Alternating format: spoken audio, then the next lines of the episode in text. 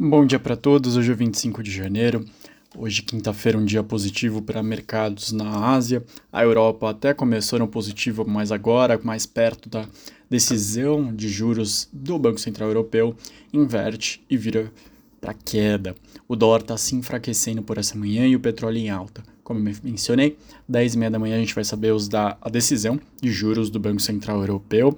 Muito provavelmente uma estabilidade, manutenção de juros e uma postura de que não estão próximos a alguma coisa como redução de juros nesse primeiro semestre, segundo as próprias falas dos dirigentes da Christine Lagarde, presidente do BCE. Hoje também pela manhã a gente vai conhecer o PIB dos Estados Unidos, a segunda leitura do PIB do último trimestre e por consequência do ano fechado de 2023. Dito isso, o que já saiu foram os indicadores de sentimento das empresas na Alemanha que caiu de 86,3 para 85,2.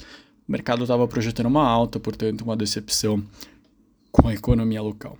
Um outro destaque mais geopolítico, o Viktor Orbán, primeiro-ministro da Hungria, disse ao secretário-geral da OTAN que está pressionando seu parlamento para aprovar o quanto antes a entrada da Suécia na OTAN.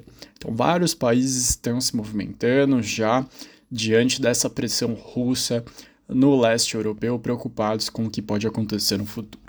Aqui no Brasil, a ABCIP trouxe os dados de crédito imobiliário para 2023, que encerrou com o segundo melhor desempenho histórico, 251 milhões de reais em concessões no Brasil, número é 4% maior que 2022, ficou atrás só de 2021, quando foi 255 bilhões de reais. Para esse ano, a BCIP está projetando um crescimento de 3%.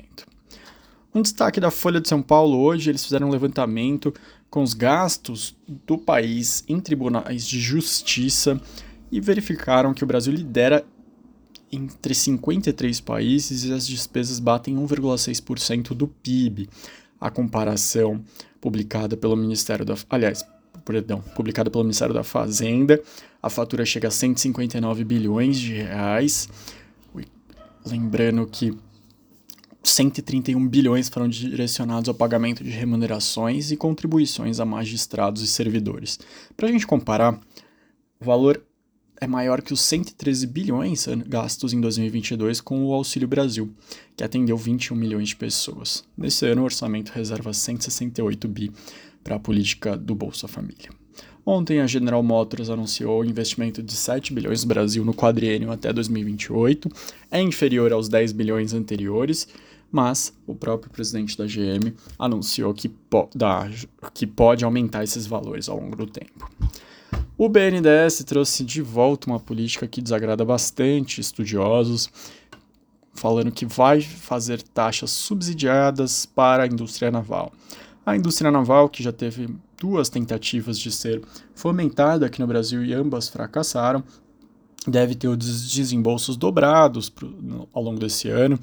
O anúncio concede, pretende conceder em 15 anos 18, aliás, perdão, o banco, nos últimos 15 anos, concedeu 18 bilhões em empréstimos para construir e reformar estaleiros e embarcações. Nos anos seguintes, os grandes estaleiros entraram em recuperação judicial e não conseguiram entregar no prazo e no custo contratado. No fim de 2022, as três principais os três principais somavam 11,6 bilhões em dívidas. Só o estaleiro Atlântico Sul de Pernambuco investiu 4 bilhões, boa parte financiada pelo BNDES visão dos economistas é que esse tipo de indústria não tem uma perspectiva positiva aqui no Brasil.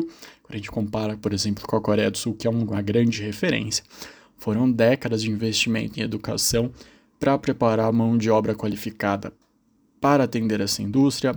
Ou seja, não é simplesmente você construir as instalações e esperar que as pessoas do dia para a noite vão conseguir operá-las existe uma dedicação de muito longo prazo para que isso seja revertido que começa na base e não por cima.